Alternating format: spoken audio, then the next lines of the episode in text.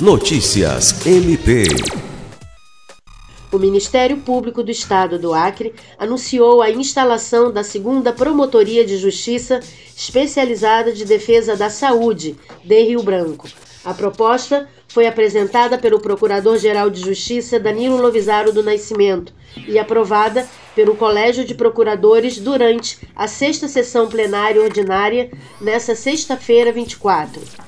Segundo o Procurador-Geral, a instalação da nova promotoria leva em consideração o número de feitos em andamento na primeira Promotoria Especializada de Defesa da Saúde, além da complexidade dos problemas de saúde pública.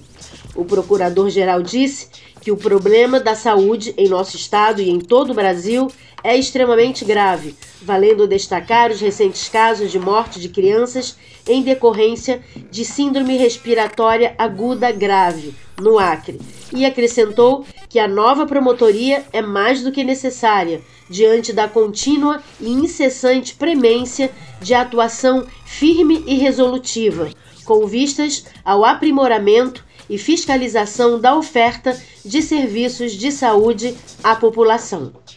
Lucimar Gomes, para a Agência de Notícias do Ministério Público do Estado do Acre.